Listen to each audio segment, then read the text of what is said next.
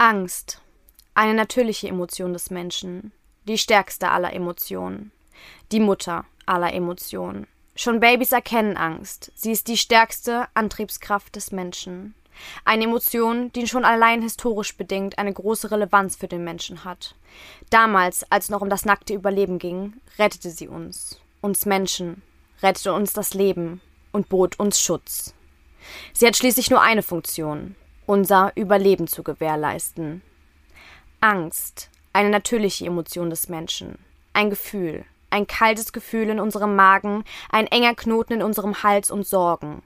Sorgen um uns, um Menschen, Menschen, die wir lieben, um Dinge, große und kleine Dinge, Dinge, die wir tun, Dinge, die wir lassen, Dinge, die wir mal getan haben, gern getan haben, als sie noch nicht da war, die Sorge, die Angst. Angst davor zu scheitern, zu versagen, nicht geliebt zu werden, zu viel zu lieben, zu verlieren, allein zu sein, zu sterben. Angst, eine natürliche Emotion des Menschen. Eine Emotion, die sich nicht immer natürlich anfühlt, die sich nicht immer normal anfühlt, die Menschen einnimmt, übermannt, lähmt, beherrscht, ihren Alltag, ihr Leben. Doch die Angst hat doch schließlich nur eine Funktion, unser Überleben zu gewährleisten. Nun frag ich dich, liebe Angst, was bringt mir das Überleben, wenn du mein Leben nicht lebenswert machst? Angst eine natürliche Emotion des Menschen. Eine Emotion, die sich an manchen Tagen wie ein Feind anfühlt. Ein Feind, der dir auf den Fersen ist, der dich immer im Auge hat. Ein Feind, vor dem das Wegrennen zwecklos und das Entkommen aussichtslos ist. Der zuschlägt, wenn du gerade mal wieder glücklich zu sein scheinst. Wenn es keinen Fluchtweg gibt, ist man für jeden Weg bereit. Jeden Weg, um sein Überleben zu sichern. Auch für einen Pakt, einen Pakt mit dem Feind, denn was wäre, wenn meine Angst nicht mehr mein Feind ist, sondern mein Partner? Angst, eine natürliche Emotion des Menschen, die stärkste aller Emotionen, eine Emotion, die mich gelehrt hat, dass ich schwach sein darf, dass mir die Kraft für Dinge fehlen darf, dass ich müde sein darf, auch mal müde sein darf vom Leben. Eine Emotion, die mich gelehrt hat, was wahre Liebe ist, was wahre Freundschaft ist und wie wichtig Familie ist aber vor allem hat sie mich gelehrt, wie wertvoll mein Leben ist.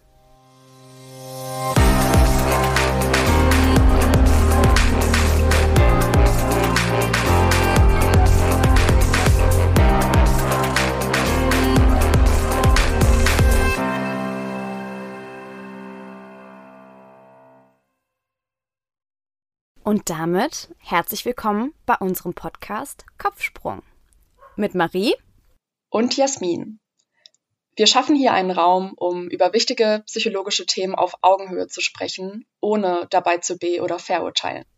Dieser Podcast stellt keine Diagnosen und ist kein Ersatz für psychotherapeutischen Rat. Wir äußern hier auch unsere freien Meinungen, die aber keinen Anspruch auf allgemeine Gültigkeit haben. Ihr wisst wahrscheinlich schon alle, um welches Thema es heute geht.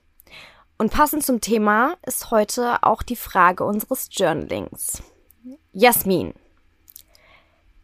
ich versuche anderen ihre Angst zu nehmen, indem ich. Mm, indem ich äh, sie auf ihre Stärken hinweise. Mhm. Indem ich sie an ähnliche Situationen erinnere, die sie bereits überstanden und erfolgreich gemeistert haben. Mhm. Und indem ich, und dabei habe ich jetzt eher an Dinge wie Angst vor einer bevorstehenden Prüfung und so weiter gedacht, indem ich sie, wenn es hart auf hart kommt, daran erinnere, dass es immer irgendwie weitergeht und dass wir alles irgendwie überstehen, so schlimm es uns in dem Moment auch vorkommen mag. Mhm. Ja. Wie sieht's bei dir aus? Du versuchst anderen ihre Ängste zu nehmen, indem also erstmal, indem ich mit ihnen spreche und frage, wie es ihnen halt geht, wie sie sich fühlen. Also einfach mhm. den offenen Dialog suche und vor allen Dingen ähm, erfrage, was ich selber tun kann, um die Angst bzw. die Situation angenehmer für sie oder leichter zu machen. Und mhm. ähm, ihnen vielleicht auch ein Stück weit Informationen teile, in, an die sie in dem Moment nicht mehr denken können, wie beispielsweise dass man daran nicht sterben kann in dem Moment. Beziehungsweise, dass sie es überleben werden. Und das klingt jetzt total banal, aber manchmal in schlimmen Angstsituationen ist das Menschen nicht mehr bewusst und dann kann das auch schon helfen. Und vor allen Dingen, das ist, hätte ich eigentlich als erstes sagen müssen, indem ich einfach da bin und ihnen versuche, das Gefühl zu geben, dass sie einfach nicht alleine sind. Ja, das ist auf jeden Fall das Wichtigste. Ich glaube, darauf wollte ich mit dem sie daran erinnern, dass es immer irgendwie weitergeht. Ja. Darauf wollte ich, glaube ich, auch hinaus. So. Ja. Ja. Okay. In dieser Folge werden wir das Gefühl und die Reaktion der Angst mal ein bisschen genauer betrachten und uns verschiedene Krankheitsbilder dazu anschauen. Und da ist es erstmal wichtig zu klären, wo Angst eigentlich herrührt und herkommt und auch, was sie so wichtig für uns Menschen macht. Und wie Marie bereits auf den Punkt gebracht hat, geht der Ursprung der Angst auf die Frühzeit unserer Entwicklungsgeschichte zurück. Also unter den damaligen Umständen war es natürlich sehr wichtig und auch überlebensnotwendig, besonders vorsichtig und aufmerksam zu sein und ja, einfach auch auf drohende Gefahren oder Angriffe blitzschnell reagieren zu können, sei es in Form von Flucht oder Angriff oder auch einem Kampf. Also Flucht beispielsweise vor Raubtieren oder ein Kampf mit dem Feind, der einen ausrauben wollte und kein Problem damit hätte, dabei über Leichen zu gehen. Und heute sind solche Reaktionen teilweise auch erforderlich. Zum Beispiel im Straßenverkehr kennt ja jeder, wenn wir als Fußgänger mal nicht so aufpassen, wie wir sollten und ähm, ja vor einem plötzlich auftauchenden Auto zurückspringen oder sogar vor Schreck erstarren. Das sind ganz typische Verhaltensarten, wenn wir diese natürliche Form von Angst verspüren, die sowohl körperliche als auch seelische Folgen ähm, mit sich ziehen kann. Genau diese Folgen sind einfach diese natürlichen Mechanismen, die als Schutz für uns dienen und einfach zur Flucht vor einer angstbesetzten Situation ähm, herausfordern. Also generell kann man sagen, ein bisschen Angst hat ja jeder irgendwo, wer im Fahrstuhl irgendwie ein kribbeliges Gefühl hat, wer sich vor Spinnen ekelt oder Angst hat, eine Rede zu halten, ähm, der muss deshalb aber noch nicht an einer behandlungsbedürftigen Angststörung leiden. Der normale Schutzmechanismus der Angst kann aber eben auch zu einem Krankheitsbild werden, wenn die Angst sich zu einer Bedrohung oder Belastung entwickelt, die der Mensch nicht mehr kontrollieren kann. Wenn Angst sich also verselbstständigt und in eigentlich ungefährlichen Situationen auftritt, dann ist sie für die Betroffenen nicht mehr steuerbar. Und bei dieser krankhaften Erscheinungsform hilft eben dieser Flucht- oder Kampfmechanismus, den die Angst auslöst, nicht. Und es liegt vor allem daran, dass diese Angst von außen häufig unreal, zu stark, ähm, zu häufig und nicht objektiv begründbar erscheint. Und häufig sieht es dann auch der Betroffene so, kann aber nichts dagegen tun. Und wie ihr euch vorstellen könnt, kann diese Angst dann natürlich die Lebensqualität des Betroffenen erheblich einschränken und ähm, möglicherweise sogar ein normales Leben komplett unmöglich machen. In dieser Folge, wie ihr schon gemerkt habt, werden die Stichworte Angst, äh, Attacke und Panik sehr häufig vorkommen und wir wollen das Ganze heute mal ein bisschen auseinandernehmen und genauer betrachten. Und vor allen Dingen, wenn Betroffene anfangen, Verhalten zu vermeiden, auch das ist ein ganz klares Anzeichen dafür, dass es sich halt bereits um eine Störung handelt. Ja, genau.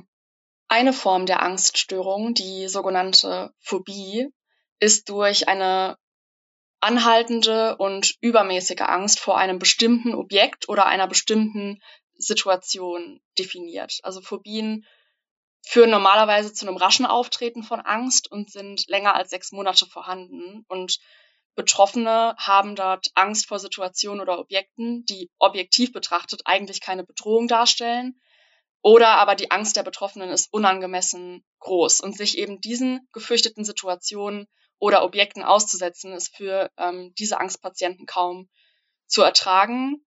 Wenn es möglich ist, versuchen sie sogar, ähm, diese ganz zu vermeiden. Und grob wird unterschieden zwischen der sogenannten Agoraphobie, also der Platzangst, den spezifischen Phobien, beispielsweise einer Tierphobie und der sozialen Phobie. Ähm, darauf gehen wir aber in der nächsten Folge noch ein bisschen genauer ein. Spoiler-Alarm! Genau. Eine andere Art der Angststörung ist die Panikattacke bzw. die Panikstörung. Hier muss man dazu sagen, eine Panikattacke ist natürlich erstmal noch keine Störung. Das wird auch oft umgangssprachlich immer mal wieder gesagt, ah, ich hatte eine Panikattacke oder ah, ich krieg gleich eine Panikattacke, weil etwas so stressig oder unangenehm ist. Zur Panikstörung wird das erst, wie ja auch Jasmin schon erläutert hat, wenn dieses gesamte Bild zur Störung wird, also wenn es häufiger wiederholt auftritt, wenn sie in unangemessenen Situationen auftritt und so weiter. Grundsätzlich kennzeichnet sich eine Panikattacke durch starke körperliche Merkmale und Symptome, also Schwindelgefühl, das Gefühl umzukippen, auch das Gefühl, dass man bewusst wird, Zittern, Schwitzen, Anspannungsgefühl und auch das Gefühl, man könnte zum Beispiel einen Herzinfarkt bekommen oder tatsächlich auch sterben können in der Situation. Auch hier treten diese Panikattacken sehr plötzlich auf und kommen für die Betroffenen aus heiterem Himmel. Und es gibt hier keinen spezifischen Auslöser. Es gibt natürlich einen Auslöser, aber den Betroffenen ist in der Situation oft nicht bewusst, was es noch schreckhafter macht in dem Moment, weil sie es halt nicht kommen sehen. Viele Betroffene lassen sich auch bei ihrer ersten Panikattacke ins Krankenhaus liefern, weil sie wirklich Angst davor haben zu sterben und weil die körperlichen Symptome halt so stark sind, weil sie das so empfinden. Und natürlich wird dann auch im Krankenhaus oder halt auch bei einem Arzt dann getestet, ob es körperliche Ursachen gibt für diese Panikattacken. Falls das nicht der Fall ist, deutet das auf eine Panikstörung hin.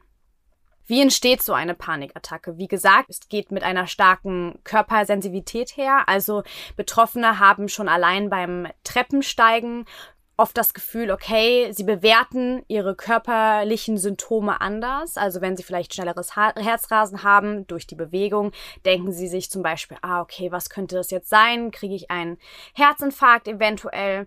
Es kann aber auch zum Beispiel sein, dass sie früher relativ viel Drogen konsumiert haben, zum Beispiel Cannabis, und dadurch ein anderes Körpergefühl haben und es halt daher kommt, dass sie diese körperlichen Symptome, die eigentlich normal sind, anders bewerten und dich dadurch in diese Symptome reinsteigern, falsch in Anführungsstrichen bewerten und sich dadurch diese Panik aufsteigt. Mhm. Was noch ganz wichtig zu wissen ist, eine Panikattacke hört immer von alleine auf. Man kann erstmal nichts dagegen tun. Also für all die sich jetzt fragen, ah, was kann ich tun, um jemandem zu helfen, wenn jemand dabei ist, der eine Panikattacke hat, sie hört von alleine auf jeden Fall wieder auf. Der Körper ist auch gar nicht in der Lage, diesen Zustand sehr lange auszuhalten, quasi in dieser Panikstellung zu verweilen.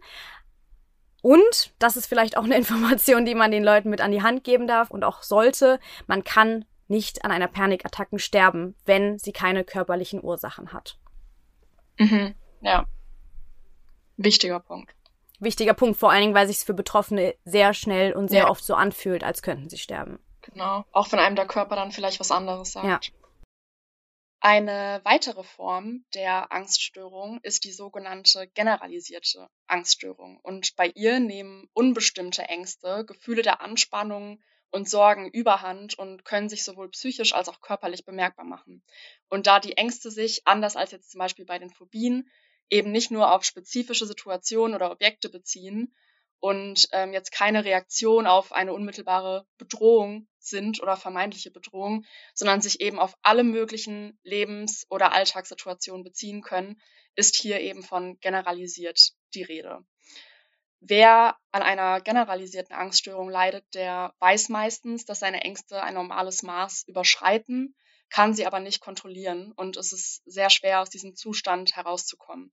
Man kann sich das so vorstellen, bei Menschen mit einer generalisierten Angststörung kann es zu Katastrophengedanken kommen und dann wiederum zu dem Gefühl, die vermeintliche Katastrophe nicht kontrollieren zu können. Betroffene können sich zum Beispiel in einem Moment können sie Angst davor haben, dass das Kind auf dem Weg zur Schule einen Unfall haben könnte. Im nächsten Augenblick ähm, fürchten sie, dass der Vater auf dem Weg zur Arbeit überfahren wird, dann, dass sie ihr Handy verlieren könnten und schließlich, dass sie am nächsten Tag einen Herzinfarkt bekommen. Sie machen sich also praktisch über alles ähm, Sorgen, über große wie kleine und sogar über vermeintlich ähm, völlig belanglose Dinge. Und charakteristisch für die generalisierte Angststörung ist also dieses permanente Angstgefühl, dass einem selbst oder wichtigen Bezugspersonen was Schlimmes passieren könnte, obwohl keine reale Gefährdung besteht. Auch charakteristisch ist aber, dass zum Beispiel reale Gefahren, wie jetzt im Straßenverkehr oder beim Sport, einfach extrem überschätzt werden und auch einem Anlass zu Überlegungen bieten, was jetzt alles geschehen könnte.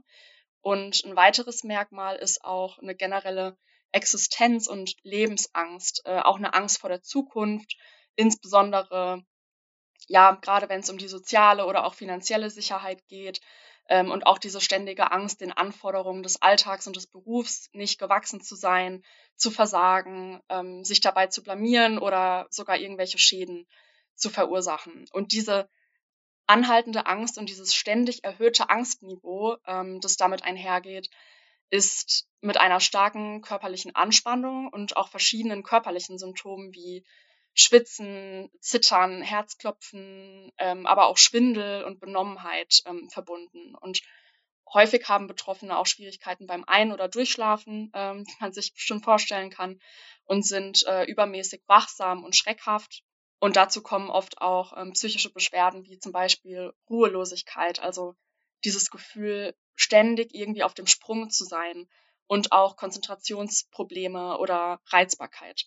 Also charakteristisch für die generalisierte Angststörung sind oder können diese Symptome sein, ähm, sind aber auch die sogenannten Metasorgen. Das heißt, die Betroffenen machen sich häufig auch Sorgen darüber, dass die ständigen Sorgen ihnen schaden könnten. Und deshalb versuchen sie, die Sorgen zu unterdrücken, was aber paradoxerweise meistens dazu führt, dass diese häufiger und stärker auftreten. Wie man auch umgangssprachlich sagt, die Sorgenkrankheit weil sich Betroffene besonders viele Sorgen mhm. machen. Ja, und was du sagst mit Ruhelosigkeit, das ist genau diese Situation, die wir am Anfang beschrieben haben. Dieses Gefühl der Betroffenen, dass die ganze Zeit vielleicht ein Tiger um der Ecke wartet und einen angreift. So muss man sich das vorstellen. Mhm. Ne? Und klar, wir sagen hier immer, es ist unangemessene Angst, aber wir meinen damit nicht, dass die Sorgen oder auch die Ängste, die Panikattacken, Phobien, über alles, was wir gesprochen haben, nicht real für die Betroffenen sind. Das ist sehr real und es fühlt sich auch so an. Und das wollen wir hier nicht damit ja. klein machen, indem wir sagen, dass dieses Gefühl in dem Moment unangemessen ist. Ja, genau. Das ist nicht mit unangemessen gemeint, auch nicht unbegründet, weil es gibt ja, es gibt ja einen Grund für diese Angst. Genau.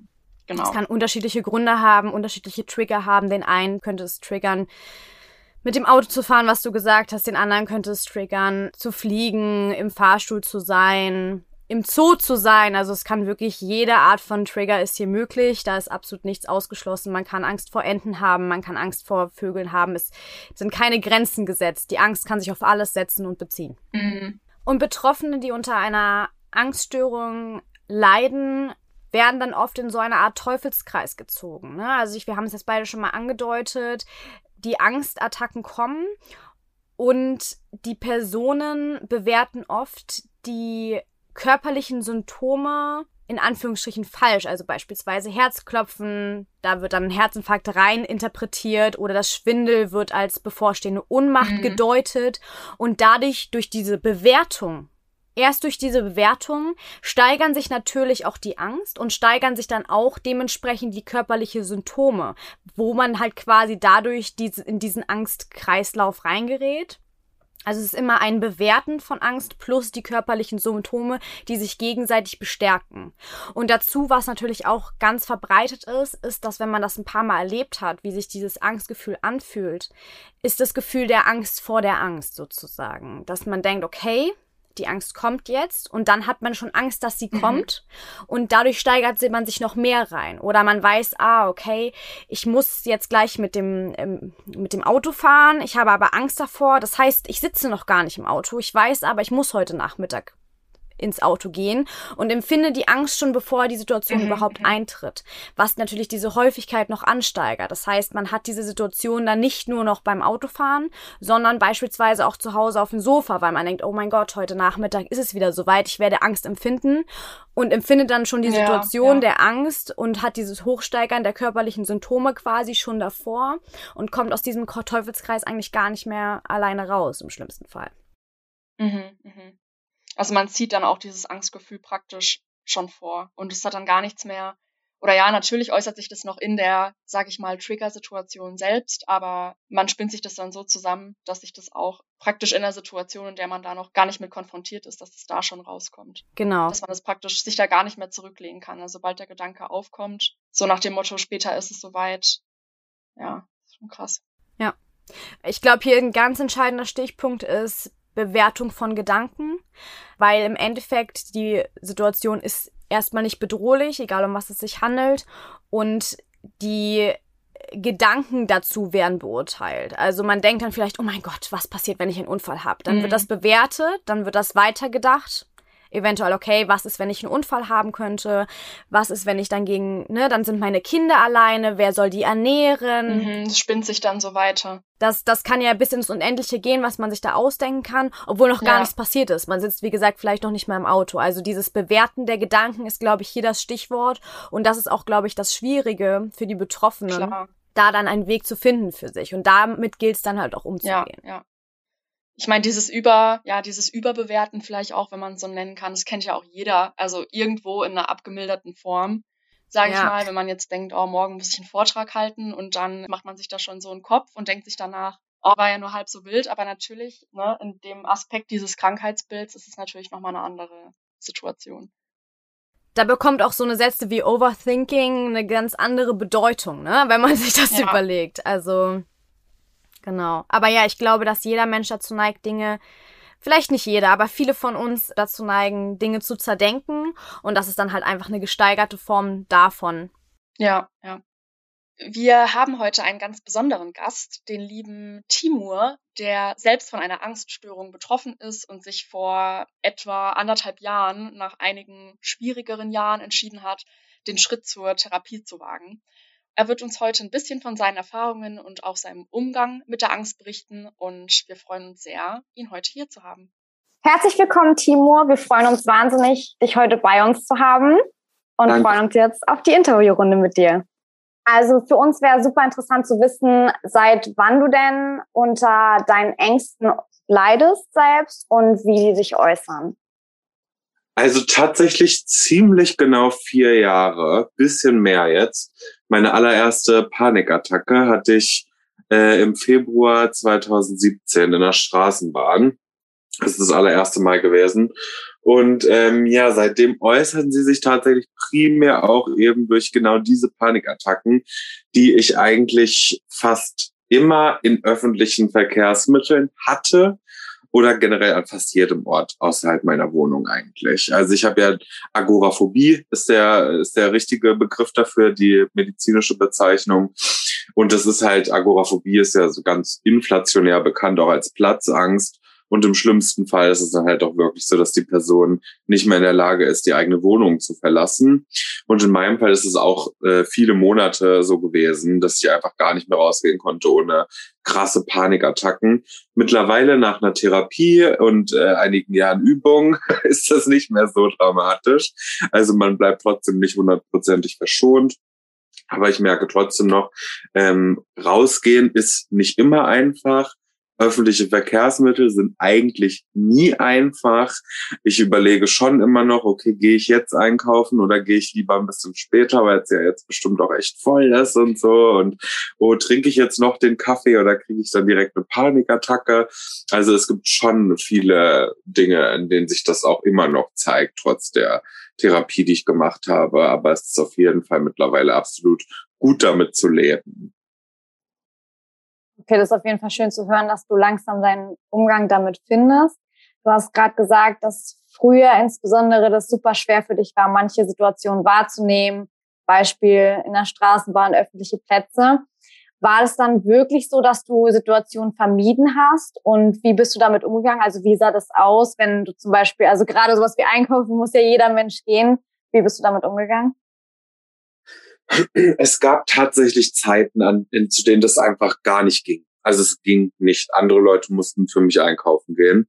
Das hat dann meine beste Freundin zeitweise für mich gemacht, weil weil ich einfach nicht das Haus verlassen konnte.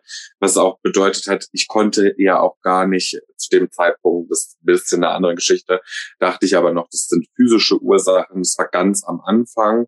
Und zu dieser Zeit konnte ich dann natürlich auch keinen Arzt oder Ärztin aufsuchen, weil ich halt nicht rausgehen konnte. Also das war ein bisschen so die Krux an der Nummer. Ähm, aber genau zu der Zeit, das war wirklich die schlimmste Phase, wurden, wurde für mich eingekauft. Aber zu den Zeiten, wo ich jetzt auch sage, dass äh, Fahrten in öffentlichen Verkehrsmitteln für mich eine krasse Herausforderung gewesen sind, also noch wesentlich mehr als heute.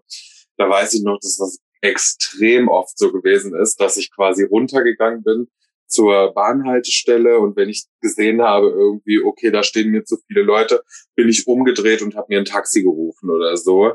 Und äh, das ist halt ein ziemlich teurer Lebensstil gewesen, überall mit Taxi hinzufahren. Äh, also es hat auf jeden Fall auch aufs, auf, auf die Tasche geschlagen, sage ich mal. Aber es war für mich einfach keine Option, Bahn zu fahren. Und das habe ich dann auch echt weitestgehend vermieden. Ich habe dann geschaut, okay, welche Strecken kann man auch zu Fuß gehen?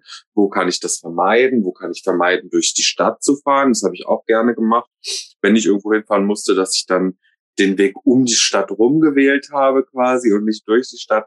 Also alles, was quasi ein belebter, befüllter Raum ist, der mir keine direkte Möglichkeit der Flucht ähm, offen lässt. Das wird halt für das vermeide, vermeide ich eigentlich immer noch, aber nicht mehr so wie damals. Also heute mache ich's, aber ich mache es jetzt nicht gerne. Ich sage jetzt nicht, oh geil, gleich wieder Panikattacke, cool. Aber damals äh, hätte ich das halt einfach gar nicht gemacht. Also und mit damals meine ich vor anderthalb Jahren da hätte ich alles, auf jeden Fall. Also da habe ich alles vermieden, was ich vermeiden konnte. Okay, ja, das ist, äh, aber du sagst auch heute ist das teilweise ja noch ein Problem. Das klingt halt schon so, als würde es auch deine Lebensqualität erheblich einschränken. Wie stehst du dazu? Also es klingt, ich glaube, es ist für einen Außenstehenden immer schwierig. Man denkt sich, okay, Angst hat halt irgendwie jeder, klar. Aber dieses Gefühl ist ja stärker als normale Angstgefühl. Und in, also wie ist dieses Gefühl, sich so eingeschränkt zu fühlen durch diese Sachen in seinem Leben? Okay, es ist gut, dass du das sagst, weil ich glaube, dadurch, dass ich mich so viel damit beschäftige, vergesse ich auch manchmal, dass das, äh, also ich weiß, dass das nicht alle wissen und damit, damit beschäftige ich mich auch oft. Aber für mich ist es natürlich auch schwierig nachzuvollziehen, dass man das nicht wissen kann, so wie es für andere natürlich schwer ist nachzuvollziehen, wie sich das für mich oder für Leute, die die gleiche Erkrankung haben, anfühlt. Und äh, da kann ich gerne auch noch mal kurz erklären, oder, oder ein bisschen berichten. Das ist halt wirklich so, dass man in absolut alltäglichen und zu 100 Prozent ungefährlichen Situationen die krasseste Panik empfindet, die halt wirklich dafür sorgt, dass man absolut die Kontrolle verliert über den eigenen Körper. Man fängt an zu zittern, einem wird heiß, man schwitzt, einem ist aber auch kalt und schwindlig und übel und man muss aufs Klo und man kann sich nicht so bewegen, wie man sich bewegen möchte. Man kann nicht mehr richtig sprechen, wie man sprechen möchte. Also es ist eine absolute Todesangst die gefühlt zumindest aus heiterem Himmel kommt, was die natürlich nicht tut. Ne? Ich denke, das ist klar. Aber genau, also es ist nicht einfach eine Sorge oder ein bisschen, bisschen nervös sein oder so, ne? sondern wirklich, wirklich krass einschränkende Angst, wie du schon sagst. Und ähm, das Ding ist, äh, du sagst jetzt, das schränkt die Lebensqualität wahrscheinlich stark ein oder das könnte man annehmen. Das stimmt theoretisch, das ist schon korrekt. Aber ähm, das Ding ist, äh, was ich über die Angststörung gelernt habe, ist, dass ich die nie hundertprozentig loswerde. Also ich werde das immer behalten. Und das liegt einfach daran, dass die Psyche, das ist auch was, was ich im Laufe meiner Therapie lernen durfte, die Psyche erinnert sich an alte Verhaltensmuster. Das bedeutet immer wieder, wenn ich mich irgendwelchen Triggern konfrontiert sehe oder so, wird meine Psyche sich quasi an alte Verhaltensmuster erinnern und versuchen, die wieder einzulenken. Und dann ist es quasi an mir, dass ich das frühzeitig erkenne und dann gegensteuern kann. Und dass ich dann Maßnahmen ergreife und sage, okay, nee, jetzt nicht, ne, ich weiß, dass es anders geht und so weiter und so weiter. Und dann ist da das Ding quasi an Tagen, an denen es mir generell irgendwie mal nicht so gut geht oder so, oder ich sowieso gestresst bin oder so, bin ich dazu vielleicht nicht unbedingt in der Lage. Und dann bin ich natürlich anfälliger für Panikattacken, für äh, irgendwelche Angstzustände in, jetzt in meinem Fall öffentlichen Verkehrsmitteln oder so. Also man wird es nicht ganz los und es wird immer ein Begleiter bleiben und das ist auf jeden Fall nicht das Geilste, was man haben kann, aber man kann damit leben und man kann damit auch wirklich gut gut umgehen. Also das ist das ist schon möglich. Jetzt sind wir natürlich auch gerade in einer ganz besonderen besonderen Situation. Also ich war schon wesentlich stabiler, als ich es jetzt bin. Das Problem ist aber, dass mir ein bisschen die Expo fehlt, also quasi die, die Praxiserfahrung, dass ich in der Praxis anwenden kann, was ich alles so gelernt habe. In meinem Fall bedeutet es halt auch Veranstaltungen gehen, in die Stadt gehen, viel einkaufen gehen, viel Straßenbahn fahren oder was weiß ich. Natürlich versuchen wir gerade alle das zu vermeiden, was ich absolut befürworte übrigens. Nur dass es kein falsches Bild erweckt. Aber das bedeutet für mich halt gleichermaßen auch, dass sich oftmals anfühlt, als würde ich Rückschritte machen. Weil wenn ich jetzt irgendwie Straßenbahn fahren müsste, dann wüsste ich, oh mein Gott, ich habe das jetzt irgendwie drei Wochen nicht gemacht, vielleicht kann ich das ja auch gar nicht mehr. Und dann, sobald ich anfange, das zu denken, dann ist eh klar, dass ich eine Panikattacke kriege. Also sobald ich slightly befürchte, jetzt könnte was Schlimmes passieren, kriege ich eine Panikattacke. Das ist dieser Angst vor der Angst-Kreislauf. Aber wenn wir nicht in dieser Ausnahmesituation wären, in der wir ja jetzt mal sind, dann kann man wirklich sagen, man kann gut damit leben eigentlich und einen guten Umgang damit entwickeln. Man sagt auch, Angststörung ähm, gehört mit zu den Erkrankungen, die man am besten therapieren kann. Also wo es wirklich gute Wege geht, da super effizient gegen vorzugehen. Und das äh, predige ich auch. Also auch wenn man denkt, so wie ich es gedacht habe, ich sehe und verstehe das absolut. Mir geht so schlecht, mir wird es niemals wieder gut gehen, es kann nie wieder besser werden. Das stimmt nicht. Das stimmt einfach nicht. Es lohnt sich immer, wenn man die Möglichkeit hat, sich therapieren zu lassen und die Möglichkeit haben in unserer kapitalistischen Gesellschaft, nun mal nicht alle, wenn man die Möglichkeit hat, dann sollte man die auf jeden Fall wahrnehmen. Also es lohnt sich unglaublich. Jetzt hast du auch schon viel darüber gesprochen, wie dein Umgang damit ist und dass du deine Wege gefunden hast. Hast du noch, also du hast es sehr beschrieben, auch, dass du die Situation quasi direkt provozierst, also dass du quasi das übst. Hast ja. du sonst noch Tipps beziehungsweise für dich Sachen, die den Umgang damit erleichtern? Die Sachen, die mir den Umgang damit erleichtern, sind aber es sind unglaublich privilegierte Sachen. Also die, das sind äh, Möglichkeiten, die hat halt einfach auch nicht jede Person, das ist mir bewusst.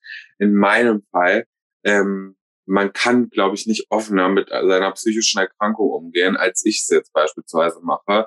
Und das ist ein Privileg, weil das einfach ganz viele Rahmen gar nicht ermöglichen. Also, ah, nicht jeder, nicht jedes soziale Framing ist da so krasser Support wie, wie es bei mir der Fall ist. Das ist ein unglaubliches Privileg. Meine alte Arbeitsstelle, die, da wussten das auch alle, auch meine Chefin, und das war absolut gar kein Problem, ganz im Gegenteil. Auch das ist ein Privileg, das nicht alle Leute wissen. Und ähm, das hat halt, das hat dafür gesorgt in meinem Fall, dass ich nicht mehr in dieser Erklärungsnot gewesen bin, sondern dass ich mich einfach auf meine Krankheit konzentrieren konnte.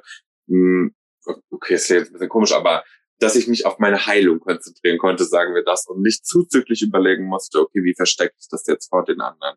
Und das ist quasi, wenn ich darf, auch etwas, äh, was ich generell noch gerne sagen würde gerade. Ähm, das ist ähm, unter anderem, was ich mir hauptsächlich von der Gesellschaft wünsche, dass da so ein Basic ähm, Aufklärungslevel erreicht ist, sage ich mal, dass ich mich wirklich wenn ich jetzt beispielsweise weiß, ich werde gleich mit einem meiner Trigger konfrontiert, nur damit beschäftigen muss, wie überstehe ich das und nicht zuzüglich noch denken muss, wie überstehe ich das so, dass die anderen das nicht mitkriegen und denken, ich bin absolut crazy.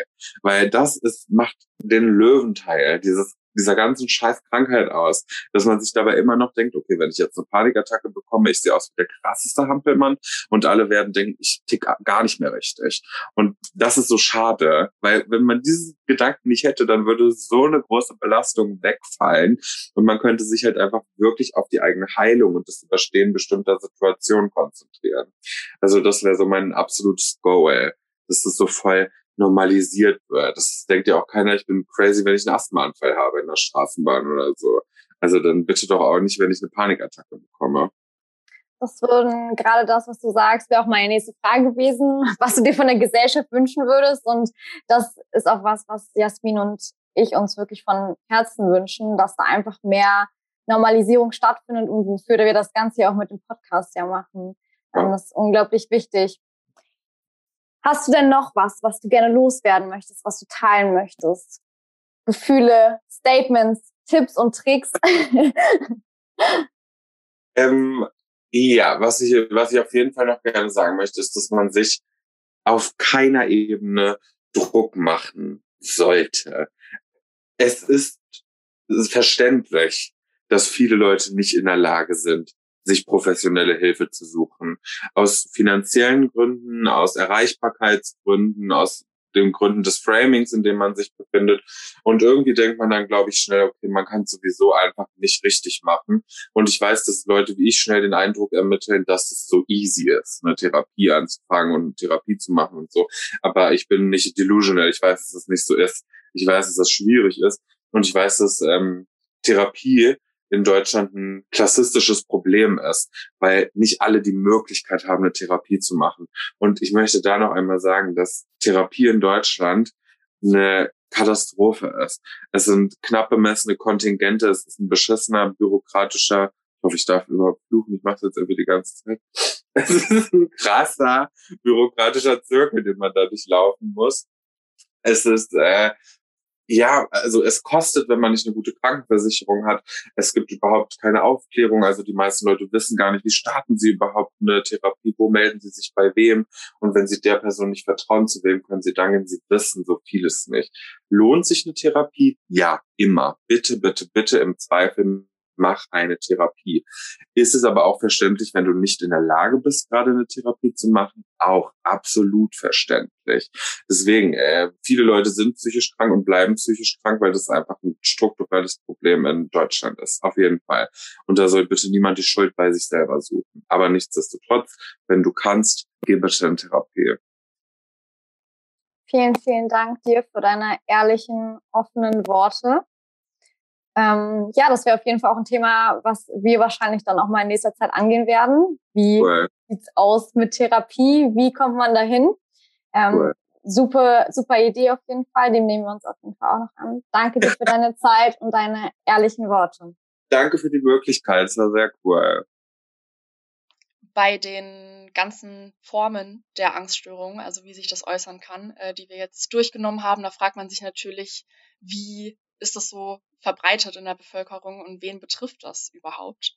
Laut einer Studie des RKIs, äh, also des Robert Koch Instituts, falls ich hier nochmal ausführen muss, ich glaube, jeder kann mittlerweile was mit der Abkürzung RKI anfangen, ähm, über ja, die aktuellen gesundheitlichen Entwicklungen in Deutschland, die zeigt, dass Angststörungen sehr weit verbreitet sind in der Bevölkerung. Man kann grob überschlagen, dass einer von vier Bundesbürgern im Laufe seines Lebens eine Angststörung entwickelt, was ja schon eine ordentliche Zahl ist. Dass generell, wenn man das jetzt mal auf junge Menschen bezieht, circa zehn Prozent aller jungen Menschen an einer akuten Angststörung leiden. Und auch nochmal ganz grob überschlagen als Zahl, dass circa 15 Prozent der Deutschen bereits eine Angststörung hatten. Also da sieht man, die Zahlen sprechen für sich, dass es auf jeden Fall ordentlich verbreitet ist in der Gesellschaft. Man muss auch dazu sagen, neben Depression, also Depression ist ja jeden ein Begriff, man denkt immer, ah, das ist irgendwie verbreitet, jeder kennt mal jemanden, der schon mal eine Depression hatte. Depression ist nur halb so häufig verbreitet wie die Angststörung. Natürlich muss man dazu sagen, zu den Angststörungen zählen natürlich auch die Phobien, also eine Spinnenphobie etc. Und ist neben der Depression die am meisten verbreitete psychische Erkrankung. Es ist jedoch so, dass es eine das andere natürlich nicht ausschließt. Man spricht hier von einer Komorbidität. Das bezeichnet eine Mehrfacherkrankung in einem bestimmten Zeitintervall. Das heißt, die Betroffenen weisen mehr als eine Diagnose auf, was bei Angsterkrankungen keine Seltenheit ist. Circa 70 Prozent der Patienten haben Angststörungen und Depressionen. Und Depressionen können hier Ursache, Folge oder Begleitsymptomatik einer Angststörung sein. Um mal in Zahlen zu sprechen, ähm, man hat ein sieben bis zwölfmal erhöhtes Risiko, später eine Depression zu bekommen, wenn man bereits an einer Angststörung leidet. Und die Depression wiederum verstärkt natürlich die Angststörung, behindert die ähm, psychosoziale Integration und verschlechtert die Chance auf eine Spontanheilung, also ohne Behandlung. Gleichermaßen kann eine Angststörung nicht nur die Krankheit, sondern, sondern natürlich auch ein Symptom. Man sagt auch oft, dass Angststörungen und Depressionen eine Art Dream Team bilden. Das heißt, dass diese psychischen Störungen sehr eng miteinander verworben sind und wie ja auch schon die Zahl, die ich genannt habe, von 70 Prozent sehr klar aussagt, ist dass also der Großteil der Personen, die eine Angststörung hat, hat auch eine Depression. Was einfach nochmal die mhm. Relevanz mhm. über das Wissen dieser Komorbidität verstärkt. Beziehungsweise unterstreicht. Ja. Genau. Du hast ja vorhin davon gesprochen beim Stichwort äh, Panikattacken, dass man sich einfach dessen bewusst sein muss, dass Panikattacken immer vorbeigehen. Also dass der Körper sich dem nicht lange aussetzen kann und ähm, dass das rumgeht und ja, dass man da auch manchmal dann einfach nicht groß was machen kann und es halt einfach mehr, also mehr oder weniger äh, über sich ergehen lassen muss, einfach auch mit dem Wissen, dass es vorbeigeht. Jetzt werden sich vielleicht manche fragen, gibt es denn gar nichts, was man machen kann? Einfach als Bezugsperson, als Angehöriger. Also kann man nicht doch irgendwie behilflich sein und die Person unterstützen. Und klar, ich meine, wir brauchen so oder so alle Bezugspersonen, aber kann man sich denken, dass Betroffene Menschen, dass da Bezugspersonen im Umfeld, äh, zu denen sie Vertrauen haben, besonders wichtig sind. Und wenn diese Person dann ihnen auch noch Hilfsangebote macht und einfach auch die Hoffnung vermittelt, dass sie der Angst nicht hilflos ausgeliefert sind, dann ist es natürlich besonders wirkungsvoll, weil man muss sich überlegen, oft schämen sich Betroffene für ihre Ängste aus verschiedenen Gründen, die von Hilflosigkeit bis Selbstablehnung reichen und haben entsprechend Probleme, sich das einzugestehen, dass sie Hilfe brauchen. Dabei ist halt das natürlich das größte Hindernis für eine Heilung. Also generell ist wichtig für Bezugspersonen zu wissen, dass sie natürlich Verständnis zeigen sollten, einfach über die, über das Krankheitsbild informieren sollten und auch den Betroffenen klarzumachen, dass man nicht alleine ist und deutlich zu machen, dass die Erkrankung ja sich sehr gut behandeln lässt. Nochmal zurück zur Panikattacke. Timur hat ja vorhin kurz gesagt, wenn man jetzt ans äh, eine Panikattacke am Bahngleis oder so denkt, wie er es auch schon mal hatte, wenn man sich da überlegt, hey, wie kann man unterstützen als Person, die einen gerade begleitet, als Bezugsperson, als Angehöriger. Da gibt's natürlich ganz viele verschiedene Wege und ich glaube, dass da das beste Verhalten natürlich erstmal ist, wenn man schon eng mit der Person ist, die betroffen ist, dass man sich auch einfach darüber austauscht, ja, wie es der Person in dem Moment geht, was sie sich vielleicht auch von einem wünschen, erhoffen würde, ob sie irgendwie lieber in Ruhe gelassen werden will, ob man mit irgendwelchen bestimmten Aktivitäten oder gut zureden, ob man damit schon irgendwie behilflich sein kann. Und da gibt es so ein paar Sachen, die man sich überlegen könnte, die natürlich ja vielleicht nicht unbedingt jedem Betroffenen helfen, aber die einem vielleicht so ein bisschen eine Vorlage dafür liefern, also für dieses Gespräch, so hey, wie kann ich dir helfen, wie kann ich dich unterstützen? Äh, man kann zum Beispiel die Person lange umarmen und ihr beruhigende Worte ins Ohr flüstern.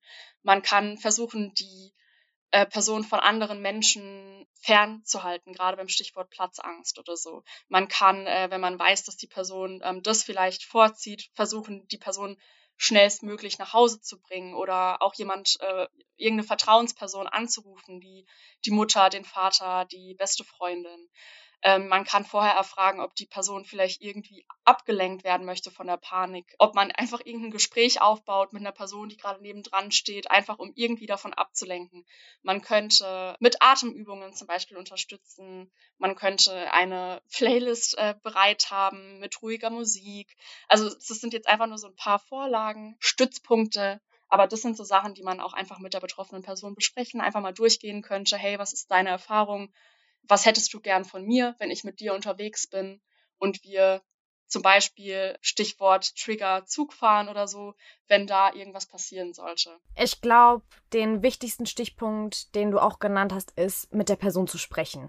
Also natürlich ist da eine gewisse Hemmschwelle noch in unserer Gesellschaft. Da müssen wir uns auch nichts vormachen. Es ist schwierig, mit Personen, die von psychischen Erkrankungen betroffen sind und auch von Angststörungen, da mit denen zu sprechen teilweise. Einfach weil da einfach ein Leck an Informationen bei vielen herrscht. Die wissen nicht, wie sie damit umgehen sollen, sie wissen nicht, wie sie reagieren sollen, sie fühlen sich vielleicht auch überflüssig, sie wissen nicht, okay, derjenige hat eine Panikattacke, was mache ich jetzt? Fallen dann vielleicht selbst in Panik. Ich glaube, mhm. ganz wichtig, und das ist einfach Punkt eins, offen kommunizieren, die Dinge ansprechen, wenn man das Gefühl hat, die Person hat vielleicht ist ängstlicher als vorher, verhält sich anders, darauf ansprechen. Die Person hat immer noch die Möglichkeit, zu sagen, ich möchte darüber jetzt nicht sprechen. Aber es anzusprechen, ich finde, das ist der erste Schritt, ja. sich zu sagen, okay, ich möchte was tun. Ich möchte der Person helfen. Ich merke, die Person ist anders. Ich kenne die Person anders. Auf jeden Fall ansprechen. Das ist immer der richtige Weg. Die Person kann es immer noch abblocken. Und wenn sie nicht bereit ist dafür, das ist total in Ordnung. Jeder hat da seinen Weg, ne? Und seine Geschwindigkeit, auch das zu teilen vielleicht. Aber es anzusprechen ist immer ein ganz, ganz wichtiger Schritt, damit die Betroffenen auch merken, okay, jemand denkt an mich. Und einfach da zu sein, zu sagen, hey, wenn du darüber sprechen möchtest, bin ich da, das ist schon super. Und wenn man keine Playlist hat und da derjenige es noch nicht äußert, sondern einfach sagt, okay, egal was ist, ich bin da, dann hilfst du der Person ja auch schon. Und ich glaube, das ist mhm. was, was jeder auch mitbringen kann. Und ähm, auch so ein bisschen, das wollen wir hier auch im Podcast erreichen, dass die Menschen dafür ein bisschen mehr zu sensibilisieren, dass es das einfach oft gibt. Ne? Wenn wir jetzt hier sprechen über, dass jeder Vierte an einer Angststörung in seinem Leben erkrankt, dann kann das irgendjemand aus deiner Familie betreffen. Dann kann das irgendjemand auf deinem engen Freundeskreis betreffen und wird vielleicht auch in deinem Leben noch betreffen. Das heißt, es betrifft uns irgendwo alle. Und mhm. das sollten wir und das ist, glaube ich, die, die, die, die Botschaft, einfach nicht ausblenden und sagen, ah, naja, was auch immer der jetzt hatte, hat er jetzt, ah, so, oder sowas wie, stell dich mal jetzt nicht so an, du hast doch sonst auch keine Angst vorm Fliegen, ne? Warum hast du jetzt auf einmal Angst davor? Ist ja total unbegründet. Also gerade ja, so dieses ja. Herunterspielen und ich habe auch das Gefühl, das insbesondere so bei Männern zu beobachten, ne? So dieses, der Indianer kennt keinen Schmerz. Ein Mann, wenn der sagt, hey, ich habe auf einmal irgendwie, ich habe Angst vorm Autofahren, weiß ich nicht, ne? Dann, ja, oh, Männer und Autos gehören doch zusammen. Das sind einfach Wege, das ist wirklich veraltet. Und solche Bilder Bilder und Stereotypen und dann Leute damit quasi schon bevor sie sich öffnen können, da einzuschränken und ihnen den Weg zu, zu blockieren. Ich glaube, das ist eigentlich so das Schlimmste, was man machen kann.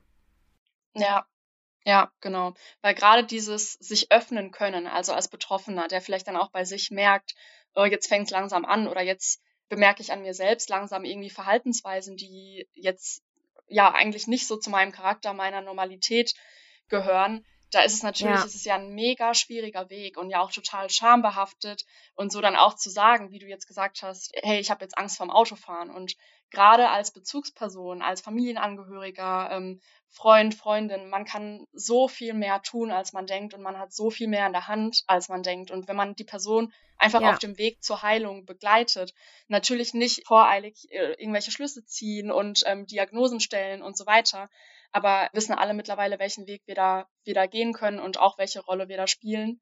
Deshalb ist es, ist es super wichtig, weil oft können natürlich die Betroffenen selbst nicht richtig einordnen, was da mit ihnen los ist. Und wenn man sie begleitet, dann ja, denke ich, ist damit schon sehr, sehr viel getan. Genau. Und was man aber noch dazu sagen muss, natürlich, auf jeden Fall sollte man jeden, den man kennt, der betroffen ist, begleiten, unterstützen auf den Wegen, wie es in der Rahmen des Möglichen ist. Jedoch möchte ich auch noch sagen, dass man nicht verantwortlich für einen Menschen ist. Im Sinne von, dass man sich, wenn beispielsweise, und da werden wir vielleicht auch nochmal detailliert darauf eingehen, wenn es dann dazu kommt, dass Personen suizidale Gedanken äußern und man mhm. sich überfordert fühlt und dann vielleicht ein Hilfetelefon zu Rat zieht oder sonstiges, man ist trotzdem nicht verantwortlich, die Person. Man kann sie stützen, man kann tun, dass man da ist, man kann mit der Person reden, aber man kann niemanden zwingen, in eine Therapie zu gehen, man kann niemanden zwingen, sich behandeln zu lassen. Das ist immer noch bei dem Patienten selbst, ne, beziehungsweise bei dem Betroffenen selbst, wenn der sich nicht bereit fühlt, Dinge, Schritte einzuleiten, dann ist der Zwang auch nicht die Möglichkeit, die, die, Lösung an der Stelle. Ne? Ja. Also das, das nur mal so am Rande. Es hat nichts damit zu tun, dass man nicht da sein soll und auch nicht die Augen offen halten soll, es nicht ansprechen soll. Aber man darf sich da auch nicht in so eine Position begeben, okay, ich bin jetzt verantwortlich, dass die Person in Therapie geht, dass sie sich heilen lässt, weil das kann man selber auch als Person nicht leisten und da darf man sich auch nicht reinbegeben, weil das macht einen natürlich auch selbst fertig. Ne? Ja, ja. Gut gesagt. Und in diesem Sinne war es das mit unserer Folge für heute. Wir freuen uns schon auf die nächste, unseren Teil 2, in dem es größtenteils um Phobien gehen wird. Ich glaube, das ist das erste Mal, dass wir vorwegnehmen, was es gehen wird. Ich hoffe, es freuen sich trotzdem alle auf das nächste Mal. Wir auf jeden Fall. Und bis ganz bald. Tschüss. Ciao.